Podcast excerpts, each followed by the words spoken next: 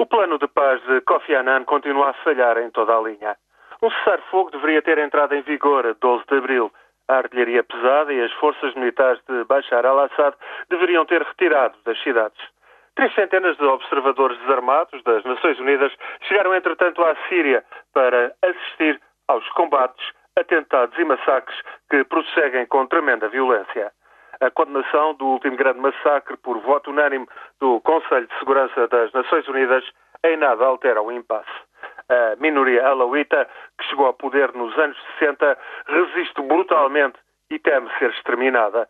Conta com apoios cada vez mais relutantes de outras minorias, como os cristãos e os drusos, que temem igualmente uma chegada ao poder da maioria sunita e o predomínio de correntes islamitas.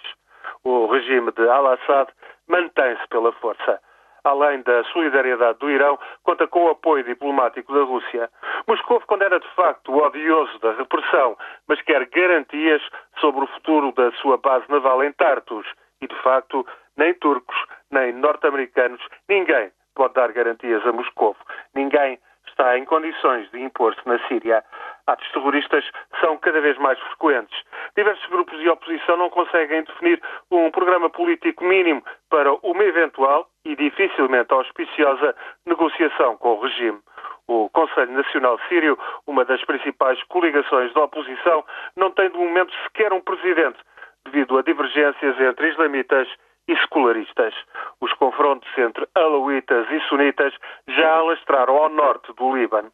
Em Bagdá, é cada vez maior a suspeita entre políticos xiitas e curtos de que os sunitas, que são maioritários nas províncias vizinhas da Síria, possam aproveitar a queda de Assad para novo braço de ferro com o governo central. Isto é, grande parte dos confrontos étnicos, políticos e religiosos do Médio Oriente passam pela Síria e por isso mesmo esta guerra civil arrasta-se. Começou em março do ano passado, já provocou mais de 10 mil mortos e muito mais gente irá morrer. Irá morrer muito mais gente até que a minoria alauíta seja derrubada pela força. Então, o predomínio da maioria sunita na Síria irá mudar o jogo de alianças, irá mudar o jogo de confrontos no Médio Oriente.